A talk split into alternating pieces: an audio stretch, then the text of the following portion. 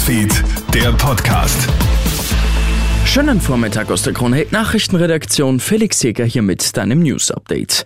25.000 Menschen haben alleine in Wien gestern ein Zeichen gegen den Klimawandel gesetzt. Unter dem Motto Morgen ist zu spät hat die Umweltbewegung Fridays for Future gestern zum zwölften Mal zum Klimastreik aufgerufen.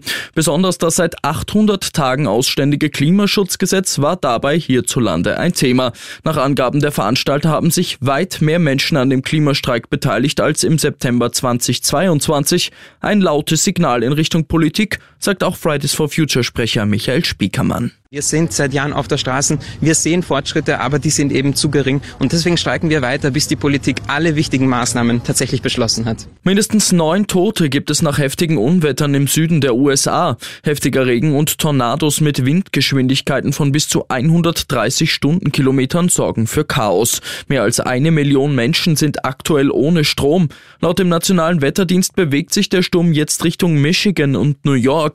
Dort erwartet man starke Schneefälle.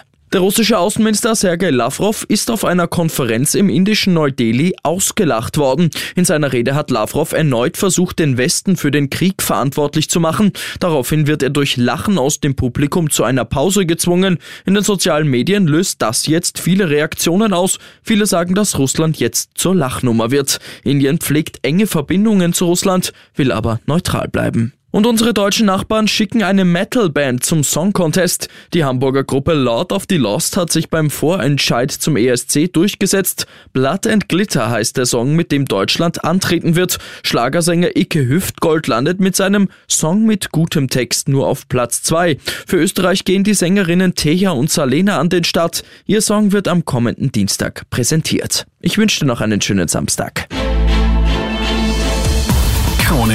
Newsfeed, der Podcast.